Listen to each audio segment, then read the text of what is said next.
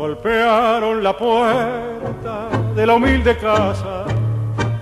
La voz del cartero muy clara se oyó y el pibe corriendo con todas sus ansias al perrito blanco sin querer pisó.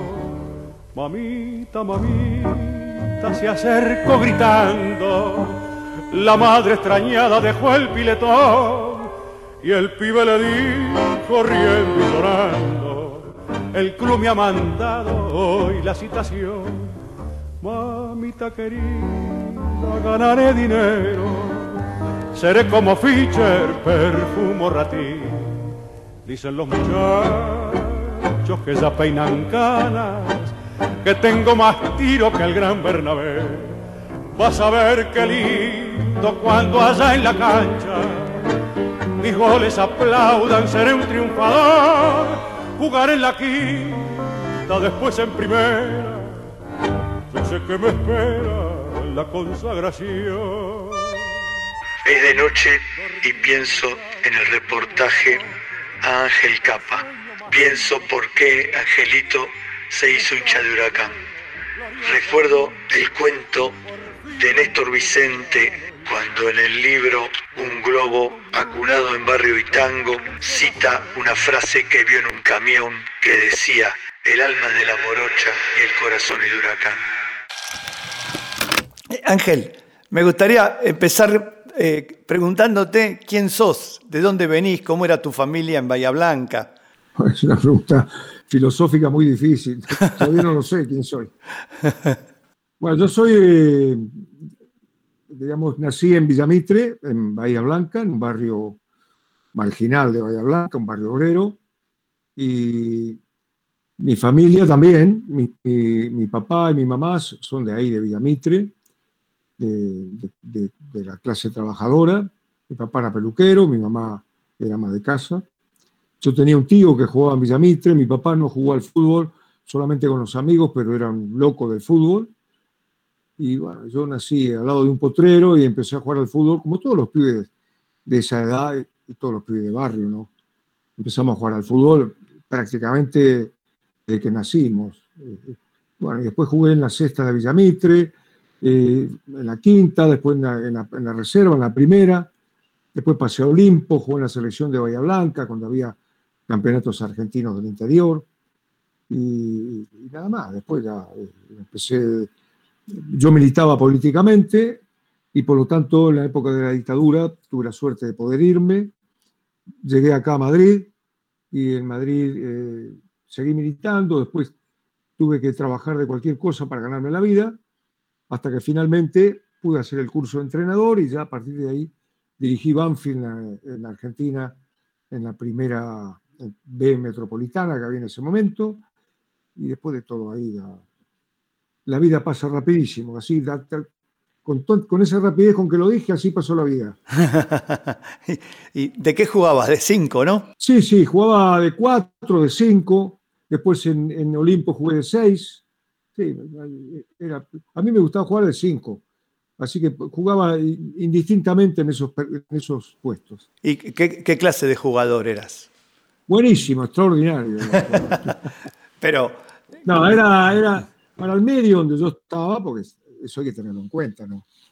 Para el medio donde yo jugaba era buen jugador, porque estaba en la selección de Bahía Blanca, y, pero hasta ahí era el límite mío, digamos, que era, un jugador más que nada eh, más inteligente que hábil, pero en aquella época había siempre que respetar la pelota y si no eras muy hábil, por lo menos tenías que darle la pelota a un compañero. Bueno, yo jugaba, jugaba de esa manera. Eh, en ese aspecto el fútbol cambió mucho respecto de lo que estás diciendo, que eh, se respetaba. Sí, porque el fútbol, una vez que. Porque el juego, el juego era muy importante, el juego tenía un significado que, nos permitía a nosotros, a la gente de los barrios, eh, digamos, sentirnos que, teníamos cierta importancia, eh, nos permitía también un sentido de pertenencia del barrio, representábamos, la camiseta representaba algo, y el juego había que respetarlo, porque eh, el juego es lo que te daba prestigio y, y lo que te daba el respeto.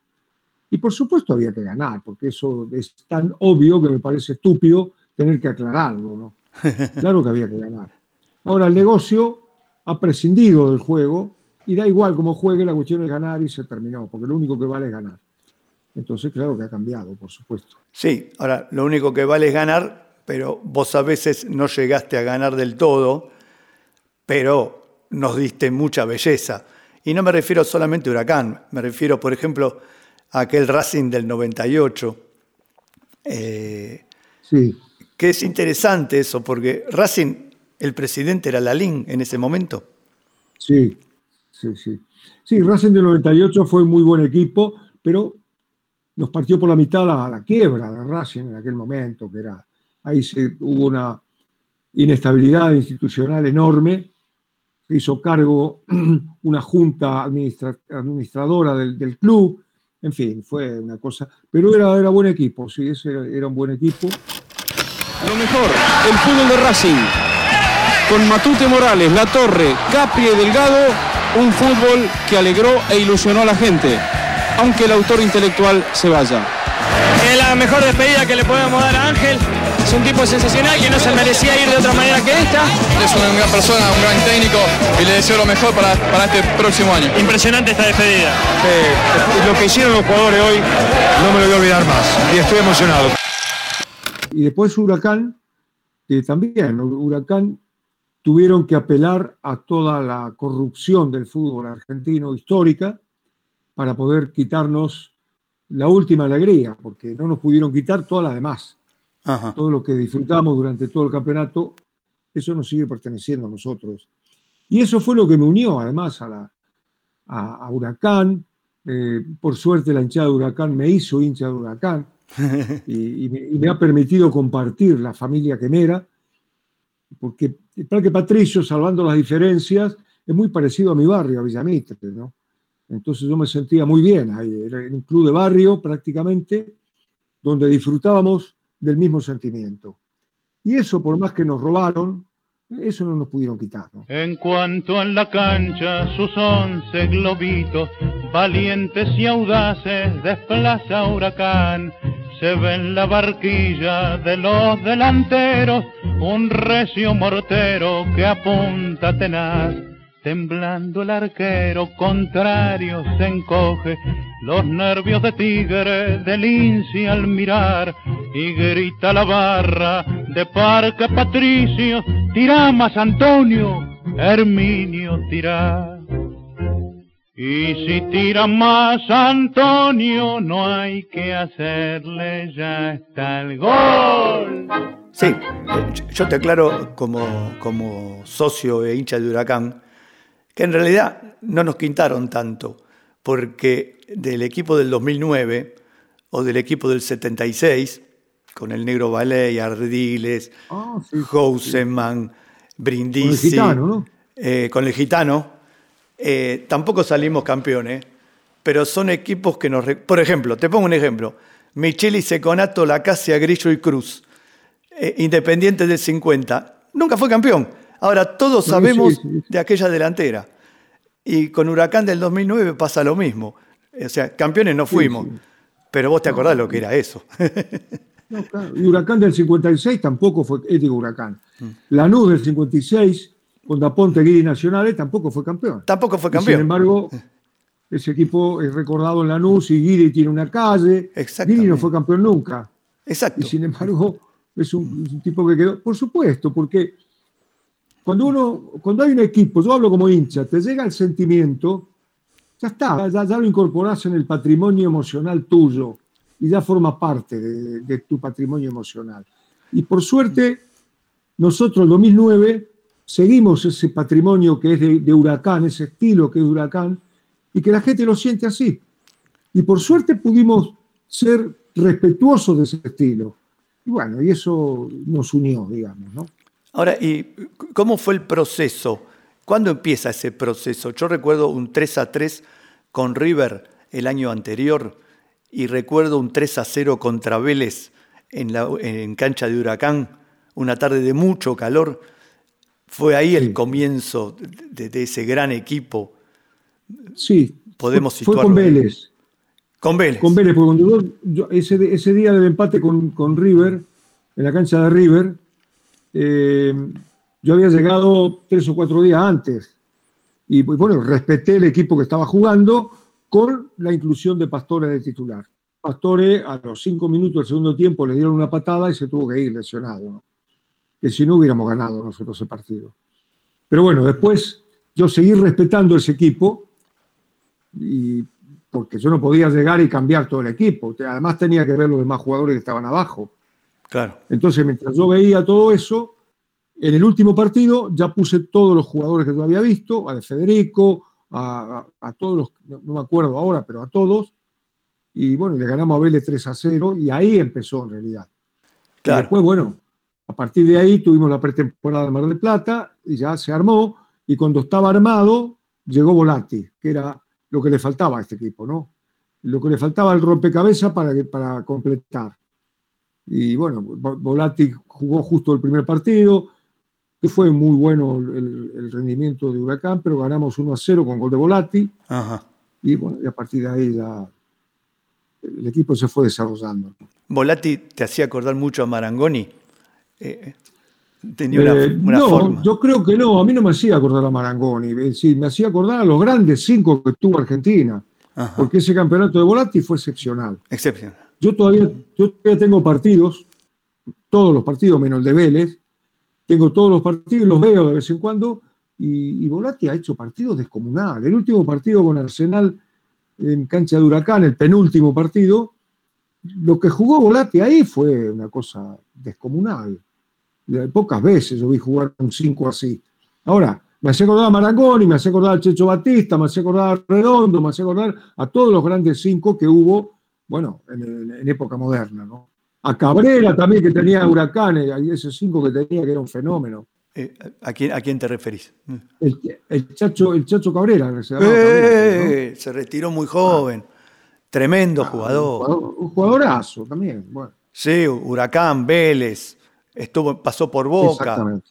Sí, impresionante jugador el Chacho, tremendo. Bueno, y si nos remontamos más, a- más atrás, en la década del 60, Sebastián Viverti, que se fue rápido Ah, a España, claro. era tremendo jugador. Lo conocí, fui amigo de él, eh, un, un gran tipo además, muy, muy buen jugador. Claro, pues- bueno, yo en Olimpo, en un campeonato nacional, me enfrenté a ese huracán que juega Loaiza. El, peruano Loaiza, Loaiza. Miguel Loaiza, No. Miguel Ángel Loaiza, que jugaba con las medias bajas. eh, Sí, era Maradona, era una habilidad descomunal. Sí. En cancha de Olimpo jugamos el primer partido, perdimos 3 a 1 con dos goles de Loaiza. Y jugó Viverti ese partido. Ah, bueno, ah, qué, qué lindo ese Bueno, equipo. Tedesco jugaba de de- 7, me acuerdo. Claro. Hermoso. Era Loaiza, era Maradona. eh, Nos dio un baile que era una cosa impresionante. Sí, sí, sí, fue un grandísimo jugador. Pasó por River también. Claro. Ahora, ¿y vos cómo trabajás? Vos sos psicopedagogo. No, yo soy profesor de filosofía y psicopedagogía. Ah, ¿y ¿en dónde estudiaste? Estudié en una universidad privada en, Bahía Blanca porque estaba jugando Sí. y no coincidían los horarios. Lo único que podía estudiar era ahí. Ajá. Entonces estudié, estudié ahí. Y la carrera de pedagogía te habrá dado bases para eh, trabajar con el grupo humano. O sea, no, no, no. con No, chicos. eso lo aprendí en el vestuario, lo aprendí en el barrio, lo aprendí siendo jugador, lo aprendí, eh, yo qué sé, empezando a entrenar. No, no, no, no. Eso, bueno, eh, la ayuda que me dio el estudio Sí. siempre te da una ayuda, es una ayuda que no es algo directo, que vos decís, esto me sirvió para tal cosa, me sirve para la vida en general. Y también me debe haber servido para eso indirectamente Claro. pero mucho más me sirvió todo lo que aprendí eh, siendo jugador y, siendo después entrenador, cuando empecé a entrenar. ¿no? Claro. Eh, pero claro, lo que hemos estudiado y lo que leemos, lo que vemos, después nos eso sirve de base para nuestra actividad, ¿no? Naturalmente, claro que sí. Y a mí yo estudié más que nada para entender la realidad que yo vivía, la realidad de los barrios, la- la- las injusticias que yo vivía diariamente, Ajá. que yo vivía, que mi familia vivía. Y bueno, eso efectivamente también me ayudó para tener un fundamento eh, teórico de, lo, de, de la realidad. ¿no? Eh, ¿Tu papá y tu mamá eh, eran peronistas? Mi papá era radical porque un hermano de él había estado con Irigoyen Ajá. en el iri- irigoyenismo, entonces toda la familia de mi papá era, era, era radical. Y la familia de mi mamá era peronista, Ajá. efectivamente. Entonces yo me acuerdo que un hermano de mi papá, cuando había elecciones, pasaba con el auto a buscar a todas las mujeres de sus hermanos para llevarlas a votar. Y cuando volvía yo le preguntaba, para, para que voten radicalismo, cuando volvía yo en secreto le preguntaba a mi mamá, digo, ¿vos qué votaste? Dice, yo voté a Perón. Decía que iba a votar radical, pero después votaba al peronismo. ¿Y, y- y vos a la, a la militancia te acercaste desde muy chico? ¿Cómo No, fue? no. eh, No, yo me acerqué porque eh, para mí lo único que existía era el fútbol. ajá. Yo me acerqué cuando estaba en Olimpo, eh, eh, ahí em- empecé a tener cierta noción de la realidad y, y después tuve una lesión en Olimpo y, y ya entonces me acerqué a la militancia, al peronismo de base, que era una corriente de izquierda dentro del peronismo, Claro. es donde estaba Ortega Peña, donde estaba Dualde, no, este, el que fue presidente, el otro No, Dualde. eh, el que era socio de, donde- Peña. Eso es, donde estaba Ongaro, donde estaba John William Cook, e- ese peronismo de base, que era una alternativa independiente, digamos, eh, una corriente de izquierda dentro del peronismo. Claro. Raimundo Ongaro fue el fundador de la, de la CGT de los argentinos. Era Eso es. del gremio de los gráficos, ¿no? Exactamente. Argentina, bocado deseado por la subversión internacional, intentó debilitarla para poder dominarla. Fueron épocas tristes y de vacas flacas, hasta que dijimos, basta, basta de despojo, de abuso y de vergüenza.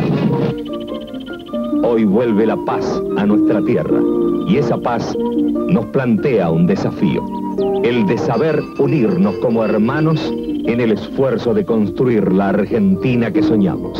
¿Y en, y en qué circunstancias te tuviste que ir del país? ¿En qué año te fuiste? Me fui en el 76, la- el golpe militar fue en marzo y yo me fui en septiembre. Me Estabas fui ju- porque Sí, ya estaba la dictadura militar, sí. sí.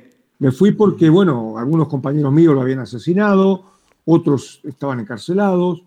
Eh, nosotros, una noche, eh, hicimos un panfleto en contra de la dictadura y yo tenía un Citroën y entonces me los llevé yo, los panfletos, para el otro día a la mañana repartirlos.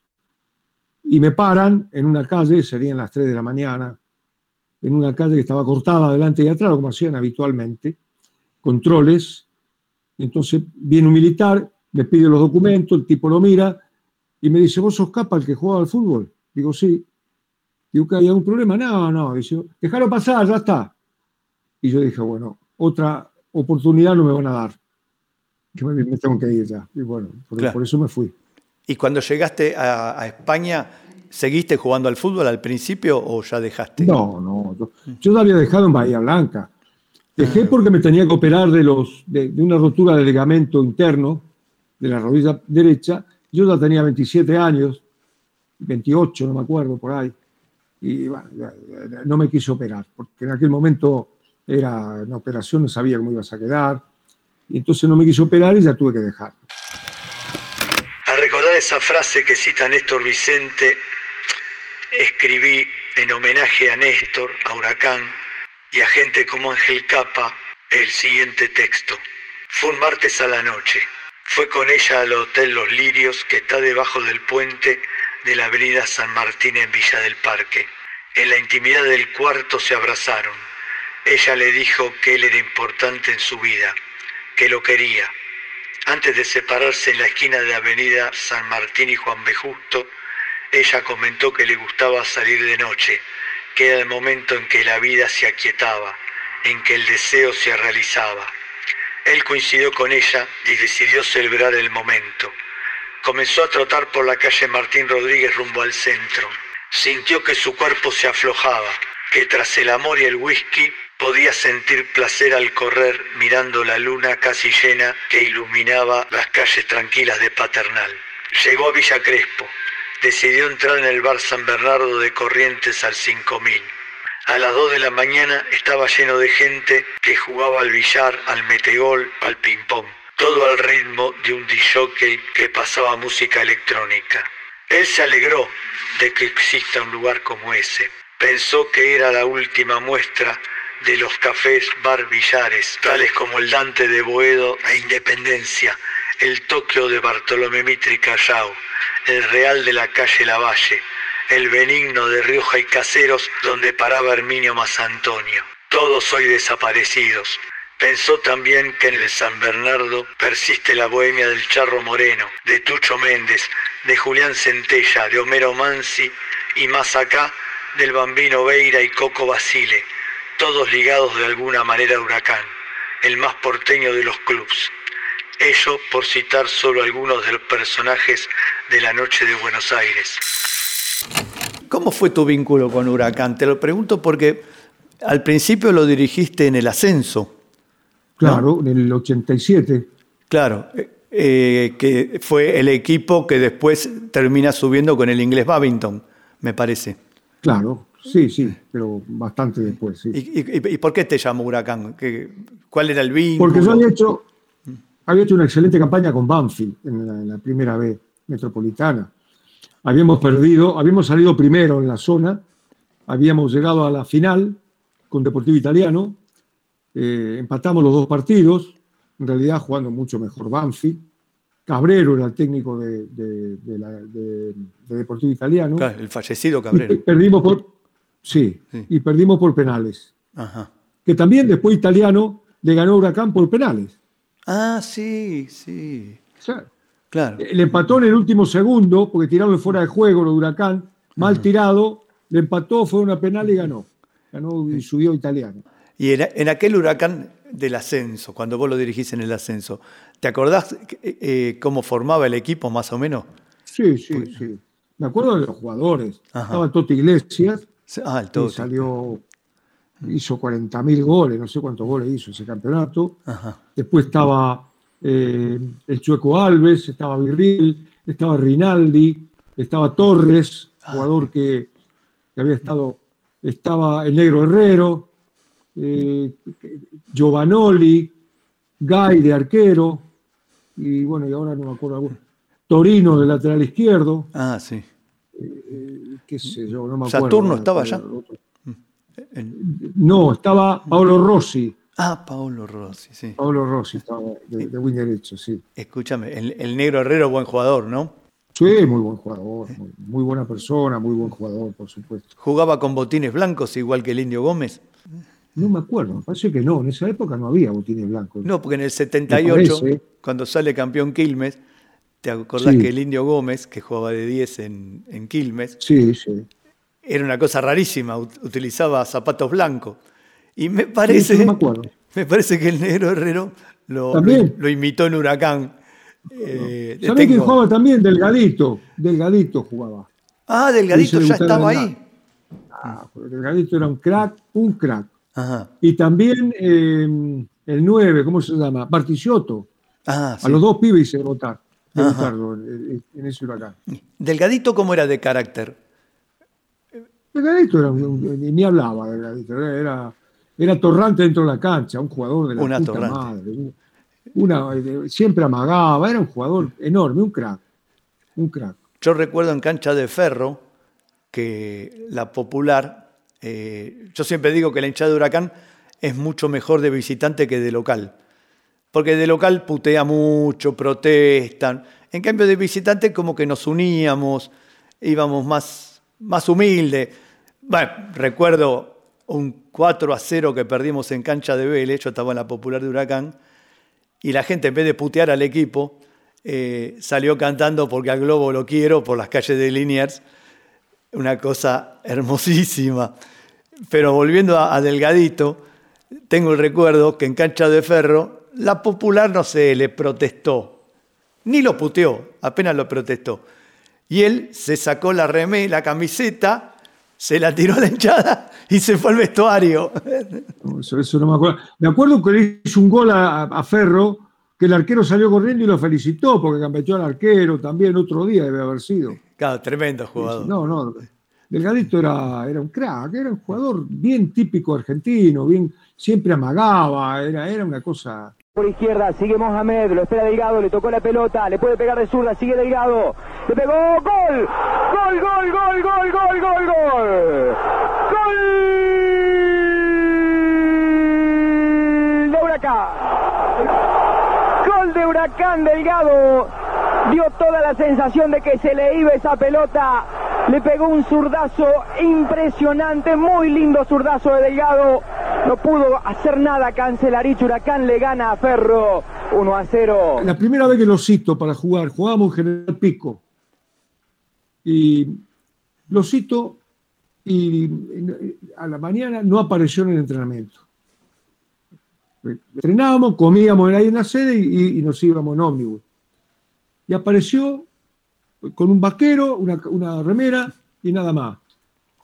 Dice, mire, me, dormí poca noche eh, pensando que tenía que jugar, me puse nervioso y me, quedé dormido. Le dije, bueno, no importa, pero no, digo, ¿no trajiste nada? ¿Y no sabés que viajamos? ¿Qué voy a traer? Dice, si no tengo nada. nada, no se puede creer. Bueno, cuando fuimos en el ómnibus, Martillotto me dice, Ángel, Delgadito no le quiere decir nada, se olvidó los documentos, porque tenía que tener documentos. cuando llegamos allá, porque no había teléfono celular, llegamos, llamamos por teléfono y un dirigente le llevó a General Pico los documentos. Cuando vamos para la cancha del ómnibus, participa otra vez. Ángel, el bobo este se olvidó los documentos en el hotel. Después lo agarré y le dije, escúcheme, delgadito, digo, escúchame una cosa, yo te voy a bancar porque a mí me gustan los jugadores como vos, te banco, pero poné atención un poco, porque mira que el el chofer de ómnibus es mucho más jodido que en el fútbol. y vos tenés condiciones para jugar al fútbol. Bueno, era, ese era delgadito. Después entró a la cancha, entró en el segundo tiempo, empatamos sobre la hora, General Pico, y la gente nos apagaron la luz nos dejaron en la mitad de la cancha, todo oscuro, y nos tiraban piedras de, la tribuna. No veíamos las piedras porque estaba oscuro. Y estuvimos, qué sé yo, cuánto tiempo después para bajar al vestuario, que no podíamos bajar por, los piedrazos que nos tiraban, y adentro del, vestuario, una cosa increíble. Bueno, esa es la anécdota de, Delgadito. Se había olvidado los documentos, se olvidaba todo. Qué bueno, ¿no? Bueno, vos, Vos hablás en tu libro eh, Nos roban el fútbol, eh, el que escribiste con tu hija. Eh, sos muy crítico del entrenamiento demasiado científico, ¿no? Porque decís que al jugador le pueden quitar el talento, como el caso de Delgadito, el caso del Loco Houseman, ¿no? Sí, bueno, pero no, a eso no, a eso, por más que hagan lo que sean, a eso no se lo quitan. Pero sí a un jugador normal, porque esos son digamos, más que normal, son jugadores locos también, René era una cosa absolutamente natural, espontáneo, era un genio, un genio que, ni él sabía por qué jugaba así, ¿no? ¿Jugaste escabiado alguna vez? Sí, sí, tuve un partido 14, no, no, no, 14-14, eh, ya estaba más o menos reaccionando más que nada. Eh. Y contra River, fue en cancha de huracán. Me tomé 200 termos de café, también me dieron 40 baños de agua fría. Hasta que me... no me recuperé del todo. Jugué. De la cancha cuando el cansancio ya hubo que te agarre después que hablas y que sale todo el aliento alcohol, lo ponían pedo a Pavón y a todo lo de River, y a, Ártico. Ah, el aliento mismo lo ponían pedo. Baranda te cae la boca. ¿Y cómo jugaste? Totalmente, dice el gol y ahí. Eh, a Filiol hizo el gol. No lo podías creer ni vos. No. ¿Él, fue eh, ayudante de campo tuyo en el 2009? Estuvo un tiempo con nosotros, con Fatiga y conmigo. Sí. Estuvo un tiempo, pero después, como siempre, se aburre, no, no, vino más. Claro, claro. Sí, de esas hizo toda la vida. Claro, pero bueno, no importa había un turco en el Bajo Belgrano que tenía un local que hacía camisetas eh, antiguas, vintage. Y bueno, yo fui a comprar camisetas de piqué de huracán, eh, como las viejas. Y el turco este me dice, no, el que viene siempre acá es Houseman y me manguea. Y yo siempre le digo, René, vení a trabajar, yo te doy laburo. Y me dice que sí, pero al día siguiente no viene. Ah, no, no. Vivía así, bueno, jugó al fútbol de, la misma manera en que vivía, ¿viste? ¿no? Claro. Todo improvisado, todo, todo. Pero era, era un genio, era simplemente esos genios que nacen en la pintura, en la música y en el fútbol también, en el deporte. Este era un genio. Claro, y además. Era genial. Solamente comparado con Maradona. Después duró poco, por René, en su apogeo duró poco por todo lo que sabemos. Pero sí, obvio. Era genial. Obvio. Era genial. Esa cosa que tenía de vencer a, lo, a, lo, a, la física, porque gambeteaba en el aire. ¿no? Sí, sí, en el aire. Sí. Una cosa extraña. Todo lo hacía natural, todo, todo, lo hacía, saltaba con las piernas, no tenía ligamento, no tenía nada, las piernas las doblaba. Claro. Era, era genial, era, era una cosa. Bueno, le hacían penales, él entraba en el área y se pegaba él solo. Y me contó Babington, dice, Ángel, yo estaba al lado de él. Y yo creía que era penal. Por el ruido que hacía y todo. Después en el vestuario me decía, no, si yo me pegué solo. No se puede creer, dice lo que hacía. Claro, claro, sí, sí, sí. Salió de San Bernardo y siguió corriendo, cada vez más rápido, sintiéndose vivo y alegre. Llegó a su casa a las 3 de la mañana. Se duchó con agua caliente y se acostó. Después de largo tiempo se sintió conforme con la vida. Mientras se adormecía, en la radio sonaba Papo cantando con su voz ronca. Ella es como un ángel que vuela al ras. No tiene inocencia, la dejó de usar. Ella vino a buscar nada más que encontrar su amor y es increíble cómo maneja su plenitud. Cambió el dial y en el alargue Alguien recordaba la delantera del Santos de Pelé, Dorval, Mingalvio, Cutiño, Pelé y Pepe, equipo en el que paseó su clase el negro Ramo Delgado, del cual seguramente se acuerde Ángel Capa, un canto al fútbol. El momento era perfecto, no había reproches ni tristezas. Volviendo al tema del talento, ¿no? El, sábado a la noche no, no podía dormir y enganché un reportaje al Turco García. Y el Turco García eh, dijo que cuando joven Racing, dice, había algo milagroso. ¿Y qué era milagroso? Los pelotazos que me ponía Rubén Paz. Sí. Y le, entonces el periodista le dice, ¿y por qué era milagroso? Y porque yo picaba y la pelota que me ponía Rubén Paz, dice, me esperaba. ¿Entendés? Me esperaba. Claro, eso a Rubén Paz Debe ser que nació en Uruguay, límite con Brasil. ¿Viste? Eh, No, pero talento Rubén puro. Paz era un crack también, era un crack, era un jugador impresionante. A mí me gustaba más que Francescoli, Rubén Paz, pero bueno, Francescoli también era un jugador superlativo, ¿no? Si a mí estética- Pero por- estéticamente Rubén Paz me gustaba más. Claro, estéticamente, Hermoso. na- naturalmente. Tenía esa cosa Bueno, de, de jugador brasileño, ¿no? Que era uruguayo. Eh, eso- esos pases Mm. no los mide la, la tecnología, que es la calidad del pase. Claro. Te, te dicen cuántos pases dio acertado, cuánto no, pero lo principal, que es la calidad del pase, eso no te lo mide. Claro. Igual que la calidad del pase de Babington. Babington también metía pelota, la dejaba ahí, tomá. O, o de Miguel. Bueno, esas cosas no. La tecnología es- te mide lo, lo superfluo, pero lo esencial no, no, no lo mide. Claro. Bueno, Miguel Brindisi contaba que, que era chiquito, iba al colegio eh, eh, Fátima de Parque Patricios, frente a la casa de él, en La Bardén y, y, bueno, y Uspallata. Y dice que eh, al mediodía jugaban a la pelota y que se juntaba mucha gente en el patio. Y él le preguntó a un cura del colegio, ¿qué hacía esa gente? Y el cura le comentó, y te vienen a ver a vos.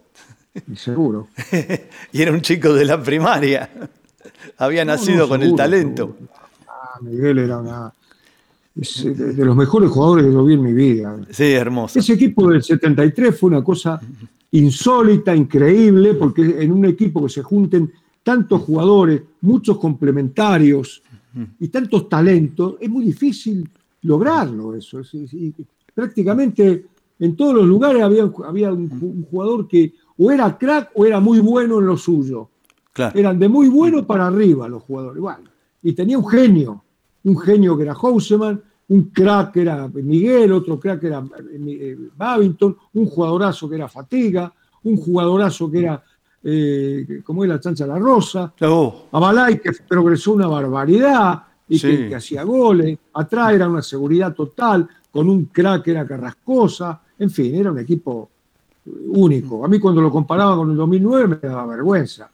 Eh, bueno, el nuestro hacía lo que podía dentro de esa línea, pero esto era inigualable, fue una cosa descomunal. Y te, te quiero preguntar, hablando de Carrascosa, ¿vos sabés algo de por qué en el 77 renuncia a la selección? Eh, porque nu- nunca No, se bueno, supo. lo, único que- lo que sé es lo que dijo él, nada más, ¿no? que, que él decía que para él el fútbol no era semejante barbaridad. El fútbol era una cosa para pasarlo bien, para divertirse y no para tomarlo con, con la representación de la patria y todo eso. Dijo, no, yo no estoy en eso. Para mí el fútbol profesional me está quitando la alegría de jugar. Y yo si no tengo alegría para jugar, no, me, me voy a mi casa. Claro. Eso lo dijo él en la intimidad. Es lo único que te puedo decir, ¿no? Claro, sí, co- coincido mucho con el concepto de él. Era un tipo extraordinario. Es más, voy a, voy a reivindicar a mi papá, que en la final del 78, en vez de salir a festejar, mi papá se fue a dormir.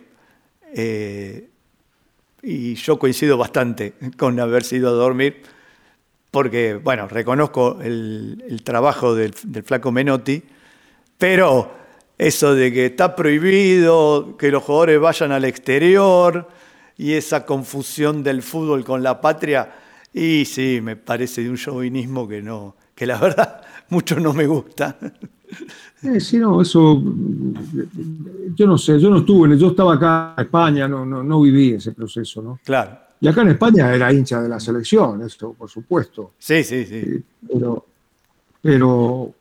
Y sobre todo por el fútbol que defendía el flaco, ¿no? Entonces, era el, el sentimiento nuestro. Claro, bueno, eso es verdad. es muy importante. Y con eso pudimos ganar. Más que ganar, pudimos estar a la altura de cualquiera, que eso también es importante. ¿no? Sí, sí. ¿Y, cómo empieza tu vínculo con César Menotti? Porque después te vas con él en el 83 al Barcelona. Sí. Empieza porque Cacho Rodríguez, eh, Cayetano Rodríguez, que yo lo conocía de Bahía, jugamos el fútbol en contra, lo conocemos de pibe. Entonces el flaco necesitaba un tipo acá en Europa que viera selecciones argentinas, eh, pe- perdón, europeas y jugadores argentinos. Bueno, entonces yo lo hice eso y, y después el flaco me mandó eh, a ver eh, los rivales de Argentina, Bélgica y, y no me acuerdo. Y después yo lo, me, me encontré con él en Londres en el 81, cuando Argentina jugó con Inglaterra, Ah, sí. que perdió 3 a 1, pero fue aplaudido por todo Wembley por el partidazo que hizo Argentina. Y lo conocí ahí, y ahí, bueno, hicimos, em- empezó la relación, hace 40 años, no sé yo cuánto. Trabajaste con él en Barcelona y después trabajaste en Peñarol con él en el 90. Sí, en Barcelona yo en realidad iba a ver los rivales del Barcelona. Ajá. Yo to- todavía no entraba a la cancha, yo no- simplemente iba, pasaba informe y nada más. Claro. Después sí, trabajé en Peñarol con él, sí. En Peñarol de Montevideo trabajé con él. ¿Y la campaña esa eh, de Peñarol eh, fue, fue una buena campaña o, o le fue más o menos? No, no, no fue una buena compañía. Fue increíble porque yo me incorporé con, aquí en, en- en Europa, se hizo una gira y, le ganamos a todo el mundo acá en Europa. Perdimos con el Real Madrid sobre la hora, un partido 2 a 1 y nada más. Después ganamos todos los partidos. Salimos campeón en Italia, salimos campeón en, todos los lados donde jugamos. Y cuando volvimos, eh, no había manera, no, no había manera de... Y fue una campaña bastante mediocre en realidad, ¿no? con muy buenos partidos, con partidos por la, por la Copa, eh, eh, ¿cómo se, la Copa Sudamericana, que no era Copa Sudamericana, la, la Copa de América. Eh, hicimos muy buenos partidos. Sí, en esa época creo que se llamaba Supercopa, Supercopa, no sé cómo que se la gana Racing en el 88. Sí, no me acuerdo cómo era, pero eh, bueno, jugamos, hicimos muy buenos partidos, pero la campaña en general no fue buena, ¿no? Sí, sí, eh, tengo, tengo el recuerdo. Y después dirigiste al Real de Madrid. Bueno, ahí ju- junto con Valdano, que Valdano comenzaba a entrenar y no tenía experiencia, entonces me llamó a mí, me dijo, vamos juntos, Bueno, entonces, fenómeno. Fuimos juntos primero en el Tenerife, que nos fue muy bien también, había muy buenos jugadores, muchos de ellos argentinos, ¿no? Estaba Redondo, Ezequiel Castillo, eh, eh, La Torre, Certicia, Pisi, eh, bueno, y otros jugadores españoles que también eran muy buenos. Fue muy bien. Ajá. Y después fuimos al Real Madrid, el, el primer año salimos campeones, y, y después el otro año, a la mitad del campeonato, nos iba a regular para abajo y nos echaron, y nada más, y ahí terminó la, la relación con él. La noche sigue transcurriendo y yo no puedo dormir. Pienso en Ángel Capa, pienso en Huracán, pienso en el fútbol que se jugó y me acuerdo de unos versos de Julián Centella, hincha de Huracán, nacido en Italia, pero radicado en Pompeya, en Soldati, muy de Huracán. Y él dijo, me llamo Julián Centella, por más datos soy cantor, nací en la vieja Pompeya, tuve un amor con Mirella, me llamo Julián Centella, su seguro servidor. Volviendo al huracán del 2009, ¿por qué te enganchaste con Fatiga? O sea, vos lo conocías a Fatiga de antes. Sí, sí, claro, lo conocía desde Racing. Yo empecé a trabajar con Fatiga en, el- en- en- en Racing en el 98. Ah, él estaba con vos en el 98. Ah, claro, era un vínculo que venía de lejos.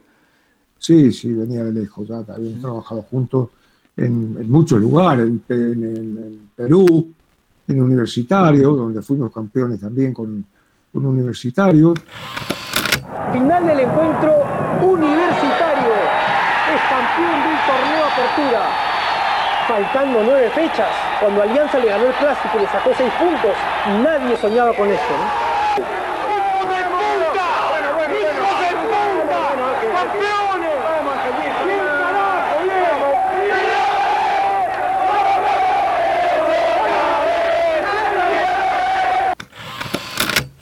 Una campaña que se recuerda mucho por lo épica, porque nos pagaron el primer mes y después no nos pagaron nunca más. Y igual el equipo se unió, junto los jugadores que fueron extraordinarios, y el cuerpo técnico, y luchamos, llegamos a la final y ganamos la final y fuimos campeones, sin cobrar, bueno, cobrando un mes. Pésimo negocio hiciste. Oh. Horrible. Y bueno, eh, en todos los lados, en Sudamérica, eh, el único lugar donde me pagaron fue en River. Después, gimnasia hicimos juicio. Todavía el juez, hace 11 años, no sé cuánto, todavía no se pronunció el juez. En gimnasia no se puede, no se puede creer. Qué. Claro, y en aquel momento estaba el dólar a 5 pesos, ahora está a 280, o sea que es imposible cobrar. Claro. En Huracán, los últimos dos meses no me lo pagaron. Ajá. Pero yo hablé con, con Babington y le dije, un mes se lo dono a la villa, una villa que está ahí, Zabaleta. a la villa Zabaleta, Sí. y el otro al hospital Garrahan. A la villa Zabaleta le pagaron porque los muchachos de la villa fueron, tiraron el escritorio y le pagaron. Al hospital Garrahan no le pagaron nunca. Porque yo dije, a Huracán no le hago juicio. Al único equipo que no le hice juicio me deben dos meses. Ajá. Eh, pero páguenle al Hospital Garrahan. Se lo dije a todas las comisiones directivas que fueron de Huracán. Ninguna le pagó. Ah, la mierda. Y a, la- a la Zabaleta sí, hicieron un gimnasio y con, con esa guita. Bueno, eso fue en Huracán. Tampoco cobré. En Racing me debían 150 mil dólares. ¿Y sabe cuánto me pagaron cuando privatizaron el club? 12 mil. Ah, la mierda. De tremendo. Bueno, me acuerdo que con mi mujer en broma, cuando yo le decía, Carmela, me llamaron de, yo qué sé, de algún equipo de acá de Sudamérica. Y me dijo, bueno, si no nos sale muy caro, vamos. Ujú. Porque esa es la realidad, ¿no? Claro. Teníamos que pagar nosotros. ¿no? Claro, ¿Qué cosa la costumbre del fútbol argentino de adquirir compromisos que no se piensan cumplir? ¿No? Ah, Por supuesto. ¿Y qué cosa la malcrianza respecto de los clubes de fútbol? Por ejemplo, cuando Racing quiebra, que vos estabas ahí, El club está quebrado con continuidad, como lo habíamos presupuestado con el doctor del Arco. Eh, se nombró una síndico que a partir de ahora manejará los fondos de Racing. Este, institucionalmente todo sigue igual, Racing no cierra ni un minuto. En estas condiciones está hoy Racing extinguido este, ha dejado de existir Racing Club Asociación Civil. Hace como media hora que te veo dando de vuelta a la cancha de rodillas. ¿Una promesa? Nunca creí en nada. Y nunca le pedí nada a nadie. Lo único que le pido al de arriba es que Racing siga existiendo nada más. En mi vida, en la vida de mis hijas, en la vida de mi señora, en la vida de mi vieja. Es todo para mí. Nunca le pedí nada a nadie. Lo único que le pido al barbudo es que Racing siga existiendo. Y si Racing no existe, para mí va a existir toda mi vida porque yo me voy a morir siendo de Racing. Se unen, o sea, la grieta se cierra y gente como Rukauf, Melconian, Chacho Álvarez salen desesperados a hacerle una ley especial, para mí inconstitucional, yo soy abogado, algo conozco, para salvar al club. Cuando el club, desde que se había ido Sacol por lo menos, se había cansado de hacer desaguisados de todo tipo y color. Y ahí tengo una fuerte crítica a la gente del fútbol, me considero alguien del fútbol, pero tengo una fuerte crítica consistente en que todos amamos a Racing, todos amamos a Huracán, pero que la plata la ponga otro, en el sentido de, si tanto querían a Racing, lo hubieran dejado quebrar como quiebra una pyme, que da trabajo acá en La Matanza, y hubieran comprado el estadio y lo hubieran refundado, pero no hacerle leyes de privilegio a supuestamente asociaciones civiles sin fines de lucro, donde todo es amor a la camiseta. Pero sí, amor a la camiseta, pero el impuesto no lo pagás, a Ángel Capa no, no le pagás, al jugador no le cumplís, ¿no? No, eh, no, no, pero escúchame, hay una complicidad de los jueces. ¿Cómo es posible que el juez, después de 11 años, todavía no se pronunció? Claro. ¿Qué, es eso? Es una complicidad extraordinaria. Porque gimnasia, cuando yo me fui, eh, tenía 30 juicios. O sea, si sanciona los 30 juicios, tiene que rematar el club. Claro. Y de ninguna manera. Entonces, lo van postergando, postergando, postergando, te llama el club. A mí me llamó dos veces gimnasia y yo acepté lo que me propusieron las dos veces. Y era mentira. Claro. Era para seguir prolongando el tema. Claro. en definitiva, evidentemente ahora no me pueden pagar. ¿Cómo poner que me debían mil dólares. Entonces en aquella época eran, por, cinco pesos, ¿cuánto eran? Cinco mil pesos. Sí. Ahora son 280 mil, no sé, dos millones de pesos. No te puede pagar. Claro. Entonces el juez no se pronuncia y ya está. Y va pasando y a otra cosa. Sí, Entonces hay una complicidad también de la justicia, evidentemente. Al Flaco Menotti, Independiente, le pagó una deuda 15 años después. ¿Qué justicia es esa? Si la justicia demora, no es justicia. Sí, sí, seguro. ¿Por qué? Porque hay complicidad con la, con la justicia, naturalmente. Seguro. Y escúchame, y es, es, verdad que eh, cuando el inglés Babington se fue de Huracán no presentó los balances.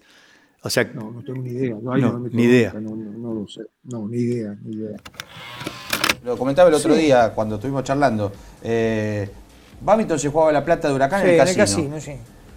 Mira, cuando yo, cuando yo eh, la última vez que fui técnico de Huracán, iba con una lista que presidía Jorge Peña, que nosotros teníamos caballos de carrera, con dos o tres directivos. Había un loco que iba por la calle con un megáfono diciendo que Huracán iba a ser un estudio de caballos de carrera. Ya en esa época. Mm. Nada, nada que ver con nada. Yo fui a las carreras, voy al casino desde que tengo que 18 años. Ahora hace como dos años que no voy. Y fui, me jugué la, mía. Nunca. La gente que me conoce sabe que no, no juego nada más que para distraerme. Sé que el juego no tiene nada que ver con nada. Ahora, me habrán visto ahí y es como que yo no sé si es eh, una especie de envidia, de, de, bronca, de no sé qué, porque la verdad que creo que yo estoy demasiado identificado con Huracán como para que a veces pague con estas cosas que no tienen nada que ver con la realidad. No, porque se ha convertido en un club en alguien réprobo, cuando fue un terrible crack, que lo que lo vimos. Oh, no, no, sí. Pero no, no, yo ahí no me meto. También la gente de Huracán me criticó cuando yo dije que si no ganaba Babington me iba. Pero yo lo hubiera hecho con cualquiera que me hubiera llevado. Claro. yo no, quiero decir que me voy.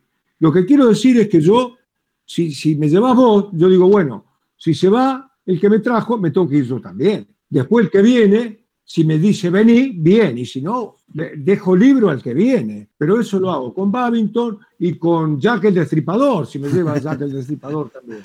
Claro. Eh, yo creo que es una lealtad elemental. Y Ángel, y más allá de la buena campaña que hiciste, que fue algo extraordinario, eh, viste que uno se enamora de una mujer porque pone en ella algo que no sabemos bien qué es. Pero esa mujer me enamora, me gusta, me calienta. Y yo sé que me calentó a mí del globo. A mí me calentó la historia de Jorge Newbery, del barrio de las Latas, del Reaje, Homero Mansi, eh, la historia de Horacio Ferrer, que se estaba quedando ciego y el oculista lo mandó a rezarle a la Virgen de Pompeya y él vio que gente iba para el lado de Luna y Alcorta, lo siguió y terminó siendo hincha de globo. Bueno, el equipo del 73, el 76, porque yo era de River, pero me enamoré. Y a vos, además de jugar bien, como jugaron ustedes, y hacer el campañón que hiciste, ¿qué, qué, te representó para terminar diciendo, vine como técnico y me voy como quemero? Eh, porque es hermoso esa frase. El barrio, la gente. Sí, sí, era mi barrio. claro, yo, también nací, me crié, viví, jugué en un barrio. Claro, no, no, comparemos la importancia, no comparemos la cantidad, no, pero era lo mismo. A mí había gente, mujeres, dos mujeres grandes. Una mujer me regaló, me llevó al, entrenamiento un frasco de miel. Y vos decís, ¿cómo? Y la gente te regala un frasco de miel. Otra señora me llevó un pullover que había tejido ella. Ah, claro. En el barrio. Eso es maravilloso. Eh, sí, sí, sí. Entonces, Vino un señor una vez, que esto es, esto es a mí eh, la verdad que me, me han llegado cosas que, me han conmovido hasta el, hasta el delirio. Me dice un tipo, Ángel, mi mujer se está por morir y quiere que usted y Paolo Gola vayan a ver. Bueno, ah. bueno, cuando quieras. Sí. Bueno, al rato viene y dice, mire, no puede ser, pero no podíamos grabar un vídeo por las dudas. Grabamos un vídeo, le mandamos un saludo, qué sé yo. Al poco tiempo viene y dice, mire, mi mujer se murió, pero por lo menos vio el vídeo ese y se murió tranquila. Uh. No se puede creer. claro. No se puede creer. Yo salí con mi mujer un día eh, en Buenos Aires a, comprar un par de zapatos y cuando voy a entrar a una zapatería, un tipo, un hombre grande de huracán, que como tenía una remera acá con el escudo de huracán, yo, entonces me agarraba y lloraba y no me decía nada y lloraba. y lloraba. Y mi mujer, que es española, que no está acostumbrada a eso, se metió en la, se emocionó y se metió en la zapatería. Bueno, bueno, tranquilizate, tranquilizate. No me dijo nada. Lloró, me abrazó y siguió. Claro. Y vos decís, la puta madre, hay cosas que son, que te atraviesan de lado a lado, ¿no? Es, impresionante. Eh, sí, es hermoso, es hermosísimo. Yo me hice socio, además. El único club que soy socio es de Huracán. Ni siquiera soy socio de Villamitre, soy socio de Huracán. Que me dieron un carnet, socio de fierro, que no sé lo que quiere decir, pero bueno, me lo dieron, me dieron un carnet que dice socio de fierro. Qué bueno. Y soy hincha y soy socio y pago mi, cuota correspondiente. La otra vez que fui a Huracán pagué como dos o tres años, no me acuerdo cuánto. Así evoco tus noches, barrio tango, con las chatas entrando al corralón. La luna chapaleando sobre el fango y a lo lejos la voz del bandoneón. Barrio de tango, luna y misterio, calles lejanas como estarán, viejos amigos que hoy ni recuerdo que se habrán hecho, dónde andarán. Barrio de tango que fue de aquella Juana la rubia que tanto amé. Sabrá que sufro pensando en ella desde la tarde que la dejé. Barrio de tango, luna y misterio, desde el recuerdo te vuelvo a ver. En Madrid pasa eh, lo que ocurre acá con Huracán, pasa un poco con el, con el Rayo Valecano. También barrio obrero, barrio humilde. Sí, sí, sí. Por supuesto que sí. Es, es, así también. También la hinchada es de izquierda, es una hinchada combativa, una hinchada que, está en contra de, todos los, mafiosos estos que están gobernando, y una hinchada que le gusta el fútbol, de barrio, la gente de barrio. Claro. Que la gente de barrio, yo soy de barrio.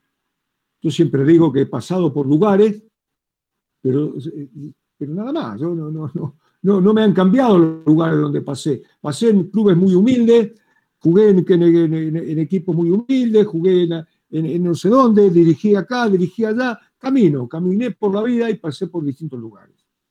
Pero soy un tipo de barrio. Entonces, ¿qué me se dijo Huracán? El barrio.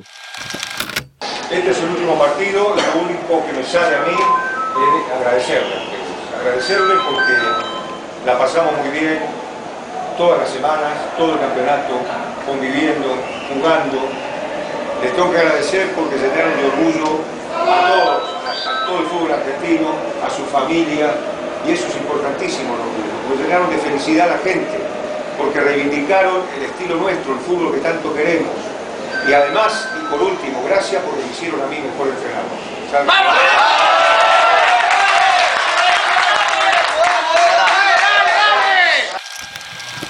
Me duele muchísimo lo que le hicieron, el robo, porque yo veía el barrio, yo iba ahí a, Casero, al bar ese famoso, iba a tomar un café ahí, veía a la gente, cómo vivía todo eso, y, que le roben de esa manera, me dolió mucho más que, a mí perder el campeonato. Sí, sí. Eh, me acuerdo, tu cara desencajada. No, no, pero no. no, Estabas muy enojado. Pero, pero a Huracán le robaron varias veces. El fútbol argentino es un fútbol corrupto. Absolutamente. Nunca se investigó nada. Nunca, de las mil cosas que ocurrieron. El, el, el, el, le dijo al, gato Esmerado, gato, gracias que no hiciste quilombo. El gato vio todo, estaba ahí. Vio que no era fuera de juego, vio que era gol, vio que era foul. Y el gato, el gato le dijo, anda la puta que te parió. Claro. El juez de línea también estaba comprado, sin duda alguna. Claro. Entonces, cuando te roban así, faltaban seis minutos, siete minutos para ser campeones. Y por eso dio el gol, porque no pasaba nada. Nosotros no hicimos un buen partido, pero ellos tampoco. Era un partido, un partido que ya se terminaba, fin. Y, por eso el árbitro dio ese gol. Porque dijo, se me termina y no, no, esto, no, voy a cobrar lo que me pagaron. Claro. Naturalmente. Eh, ahora, más allá de los campeonatos, ¿no? ¿Qué, cosa, vuelvo al tema del enamoramiento. Eh, vos sabés que yo originalmente era de River y empecé a hacerme de huracán por varios motivos. Y uno de ellos recuerdo un, un domingo de verano que dije, voy a pasear en bicicleta y me fui hasta Drogué en bicicleta, ida y vuelta. Pero en la ida llovía y fui a parar a Parque Patricios. Ajá. Lloviznando, una tarde de verano, vi, bueno, ese hermoso parque diseñado por Carlos Tais y estaba solo y me puse a llorar. me puse a llorar. El barrio me, conmovió. Y yo no soy de ese barrio, ni vivo en ese barrio. Pero no sé, me emociona. Y cada vez que voy, digo, una vez más estoy acá en el barrio, ¿no? Y, la poesía de Huracán, ¿no? Cuando Mansi dice, las chatas entrando al corralón, ¿no? Los sapos chapaleando en la laguna. Yo estuve en, en, reuniones, en comida, eso con el hijo de Homero Mansi, y también con Horacio Ferrer. Claro. ¿Y sabéis quién era hincha de Huracán? Que también en la comida abajo, ahí en, la, cancha, un día fuimos Olga Subarri. Ah, Olga Subarri era del Globo. Ah, no sabía. Totalmente, ah. totalmente. Ah, no tenía ni idea. Sabía de Violeta Rivas, que Violeta Rivas grabó incluso el, el himno Huracán.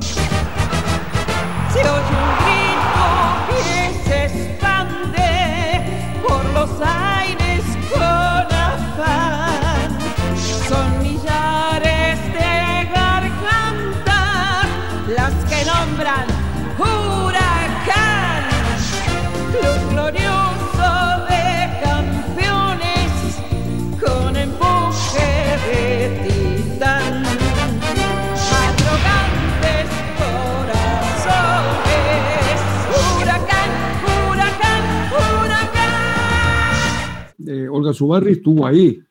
Y un día me dijo, Ángel, ¿le puedo pedir que me firme un autógrafo? Le dije, la única posibilidad que yo firme un autógrafo es que usted me firme uno a mí.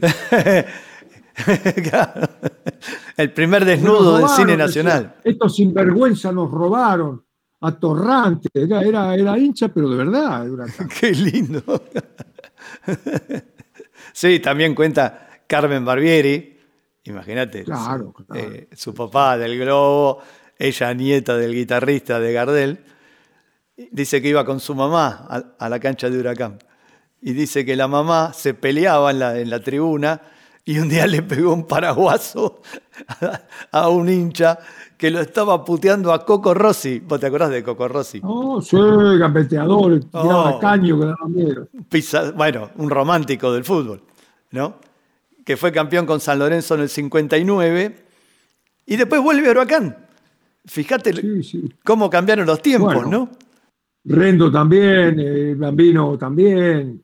Bueno, el bambino decía que jugaba en San Lorenzo a la tarde y a la noche jugaba al billar en Huracán.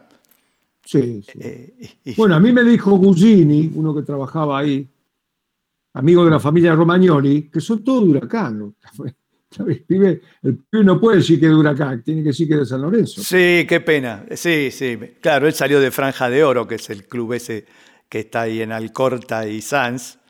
Eh, con Padra se hicieron juntos. Y sí, me da pena que no pueda decir que es de Globo. Eh, sí, refleja lo que nos pasa en la sociedad argentina, ¿no? Es una lástima. somos del mismo barrio. Vos sabés que, que, a mí me odia la gente de Estudiantes de La Plata y la gente de Vélez, pero no la de San Lorenzo. Cuando estábamos ahí por el campeonato, había mucha gente que me paraba por la calle, me decía, Ángel, yo soy de San Lorenzo, pero a ver si salimos campeones con el Globo, pues somos del mismo barrio. La gente de San Lorenzo me decía eso. Claro, claro.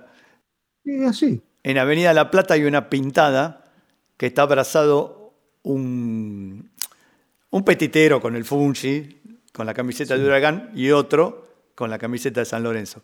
Y dice, somos adversarios, pero no enemigos. Claro, claro. Lo cual me parece un, buen concepto. Sí, hay muchos jugadores que jugaron. Bueno, puedo decir que soy de River. Pedernera salió de Huracán. Sí, señor. Y fue y fue a River. Y después volvió a Huracán, jugó Sí, sí, sí, después volvió, sí, sí. Eh, bueno, Pipo Rossi en el Huracán del 60, un gran equipo de Huracán. Él era técnico y era el 5 del equipo. El, sí, sí, el Bozarrón de América, que fue uno de los. impresionante. Ahora. Fue a Bahía, fue a Bahía, yo ese día no jugué en la selección y lo vi. Ya estaba grande, porque ah. era grande ya. Pero era un jugador de la puta madre, era una calidad también impresionante. Claro, y, un, tremendo temperamento. Ah, bueno, eso, por supuesto. Y Ángel, y te hago una pregunta. ¿Hay alguna posibilidad de volverte a ver en el club? Eh, no, no, no. Yo, yo, dejé todo, estoy lejos de, Argentina y no... La, última vez cuando este presidente iba a asumir, me llamó y me dijo que yo, a ver si le hacía el favor de organizar todo el fútbol, bla, bla, bla, que quería que, que, el huracán tenga mi sello. Y yo le dije, mire, yo ahora no puedo ir porque era la pandemia, pero lo que yo puedo hacer es un plan de organización de todas las divisiones inferiores. el primer equipo no me meto, de todo el fútbol de abajo, cómo hay que organizarlo, yo le llevo la gente que tiene que haber, yo me comprometo a dar charla por, por, Zoom hasta que se pueda ir una vez cada 15 días a los entrenadores. Bueno, me dijo, muy encantado. Y además le digo una cosa, le dije, no le cobro nada, porque yo Huracán no le cobro por esto. Yo esto lo hago gratis. Trabajo para el Huracán. Me dijo, mire, ¿sabe quién va a venir también? Mario Volati, que lo voy a llamar para que sea el secretario técnico. Ah, muy bien. No me llamó nunca más. Oh, qué pena. Ni me dijo, nunca me dijo, mirá Ángel, no podemos por esto, no, nunca más me llamó. O sea, no sé por qué te faltan el respeto de esa manera, ¿viste? Yo no me considero nadie, pero si yo te llamo a vos y te digo, mirá, yo quiero que vos que sos abogado, que me asesores, ah, bueno, vos decís, ¿cómo, ¿cómo, no? Y no te llamo nunca más, te estoy faltando el respeto. Sí, sí. Por lo menos te tengo que llamar y decir, mirá, resulta que he conseguido otro abogado, Y a Mario igual, a Mario lo llevó, hizo toda la, la, parafernalia, me llamó dos o tres veces el presidente, no una vez. Y además me dijo, ¿puede usar su nombre? Le dije, perfectamente, ¿cómo no? Lo llevó a Mario y resulta que después cuando fue a arreglar con Mario, le quería dar dos mangos con 80. Y Mario dijo, no, que eso me lo tenía que haber dicho antes. Claro. Un chanta, va, un chanta. Y esa fue la última oportunidad porque dije, bueno, yo ya lo único que podía hacer era eso para Huracán. Claro. Era eso. Qué lástima. Organizar todo, llevar gente. Le dije, pero pará, digo, vos tenés dinero porque yo, yo quiero todo lo mejor para Huracán. Si yo organizo el fútbol, no voy a poner a, cualquiera, pongo lo mejor. yo ya había hablado con Signorini, había hablado con Rubén Rossi, había hablado con gente para llevarla ahí. Digo, tampoco quiero que le pagues una fortuna, pero no le va a dar dos mil pesos, porque entonces no. No, no, no, no, quédese tranquilo. Todo mentira, era, dije, bueno, sigo siendo, por supuesto, sigo siendo hincha de huracán a muerte y me importa un carajo los presidentes, porque Nadur igual, cuando, cuando apareció Nadur, antes de, ser eh, presidente, me llamó a mí. Hicimos una reunión, a ver cómo entendía yo, lo que había que hacer, todo. Después nunca más me llamó. Y llamó a 10 entrenadores. A mí no me llamó nunca. Entonces quiere decir que él puede tranquilamente optar por otro pero no por 10, porque yo no, no soy el mejor, pero tampoco el peor. Exacto. Exacto. Entonces, si nunca me llamaste a mí, algo raro hay. Claro. No, y, y, vos, vos tuviste un mérito muy grande cuando formaste el equipo del 2009, que te las arreglaste con la gente que había en el plantel. O sea, vos no hiciste. vino, Mario Bonatti, que, Exacto. Pero todo lo demás estaban, estaban de antes. Sí, sí. Sí, sí. Domínguez también vino, que, había vuelto de Estados Unidos. Ah, Domínguez, sí, sí. Después estaban todos los jugadores de ahí. Que muchas veces algunos dicen, algunos periodistas decían ya, porque ya pasó, ¿no? bueno, sí, Capa habla, pero también tenía Bastores, tenía de Federico, y, estaban ahí. Claro. No, no vinieron del Bayern Múnich, estaban ahí adentro, no los ponían. Claro, bueno, es que, ahí, es, que, es que eso fue la gran revolución. Agarrar a un pastor, a un de Federico, a un Toranzo y decirle, muchachos, sacate la pelota, jueguen a la pelota. Eh, queremos ganar, pero con la pelota, y eso es extraordinario. Ahora, yo leí el reportaje que vos le hiciste a Fernando Signorini, eh, donde charlan extensamente acerca del entrenamiento. y bueno, entonces te hago una pregunta. Eh, ¿Tu forma de entrenar, cómo es? Eh, donde el jugador, o sea, imita los movimientos que después va a hacer en la cancha. Porque Signorini dice, por ejemplo, dice, ¿de qué sirve las pasadas de 100 metros si en el fútbol no se corre derecho? En el fútbol se corre zigzagueando, amagando, frenando. Eh, entonces, ¿cómo es eso? O sea, ¿cómo es tu manera de entrenar? ¿Se hace todo con pelota? También hay preparador, el preparador físico también tiene su lugar. Lo que pasa es que tiene su lugar complementario, no su lugar esencial. Lo esencial es acciones de juego, no es que las imiten, es que las hacen. Hacemos fútbol reducido, fútbol grande, fútbol a un toque, a dos toques, mil cosas, mil, mil, mil, mil variantes, pero todo de acciones del juego. Con eso entrenan los jugadores. Claro que, decían que el huracán se iba a caer al sexto partido, al séptimo partido. Sí. Y cada vez corrían más. ¿Y, haces eh, prácticas con pelota parada o, le das menos bola a eso? No, no, no, muy poco, muy poco. Muy poco. Sí, le doy. El sábado fatigan al encargado, tiramos dos tiros libres de acá, dos tiros libres de allá, dos corners, dos corners, tiro libre defensivo, pero muy poco. ¿no? Ahora, ¿por qué hicimos, hicimos muchos goles nosotros en Huracán de pelota parada? En primer lugar, primero, porque de la derecha el centro lo tiraba un derecho y de la izquierda un zurdo. ¿Por qué razón? Porque, porque la pelota se abre y va hacia el jugador que va a cabecear y no al revés. Claro. Bueno.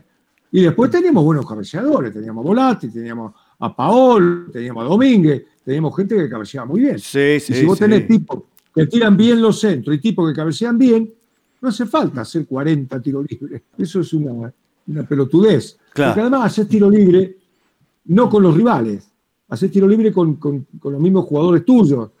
O sea que tiene una importancia muy relativa. Igual que los penales. vos podés, vos podés entrenar 13.000 penales, pero después a la hora del partido es, es distinto. Eh, Porque el arquero no es el tuyo, el arquero es el rival. Y después está 0 a 0, y está la gente, y está, entonces ya cambia. La parte emocional no la podés entrenar, claro. que es lo más importante. Ajá. Un penal lo hacemos vos y yo. Yo- Cualquiera mete un penal. Ahora, en la cancha ya no. Ayer yo estaba en la cancha y cuando Cristaldo se para para patearle el penal a Armani, yo, que era un cómodo asistente en la platea, me parecía que el arco se achicaba y Armani era más grande. Estuvo bien, porque con el cuerpo le amagó a la izquierda y le tiró a la derecha. Sí, hermoso, hermoso, fue hermoso. Bueno, escuchame, tengo que ir dejando ya porque eh, eh, mi- Te quiero, se enfrían eh, los fideos. Te quiero hacer un pequeño comentario, claro, porque vos ya estás en hora de la cena. Eh, Te mandó saludos gente de una escuadra que se llama Darwin Pasaponti, que fue el- la víctima del 17 de octubre del 45, que de esa escuadra formaba parte un amigo tuyo que acaba de fallecer, el gordo Di Giacomo, soci- Ah, sí. sociólogo del fútbol, no sé si te acordás. Sí, sí, sí. sí. Bueno, ellos saben que vos tenías... Tengo libros de él. Tenés libros de él, claro. Bueno, me dijeron que te mandara especiales saludos esa escuadra muchas Pasaponti. Muchas gracias. Yo también le mando un saludo a todos ellos. Mi abrazo, mi solidaridad y, y- y nada más, y mi cariño. Bueno, gracias Ángel. Te mando un gran abrazo quemero. Chao. Un abrazo quemero para vos también y para tus hijos. Gracias. Chao. Well, it's one for the money, two for the show, three to get ready. Now go, cat, go, but don't you step on my blue suede shoe. Well, you can do anything but stay over my blue suede shoe. Well, you can knock me down, step in my face, slander my name all over the place. Well, do anything that you want to do, but uh, uh, honey, lay off of them shoes and don't you step on my blue suede shoe. Well, you can do anything but take me over my blue suede shoes. Let's go, cat.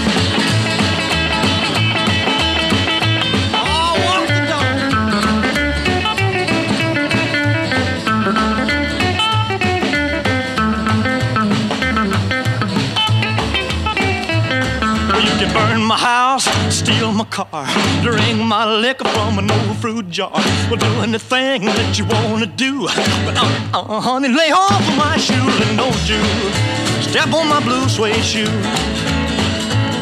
Well, you can do anything but stay over my blue suede shoes.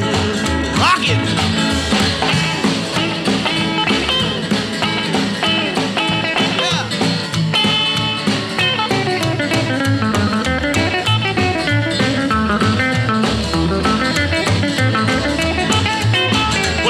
One for the money, two for the show, three to get ready. Now go, go, go, but don't you step on my blue suede shoe.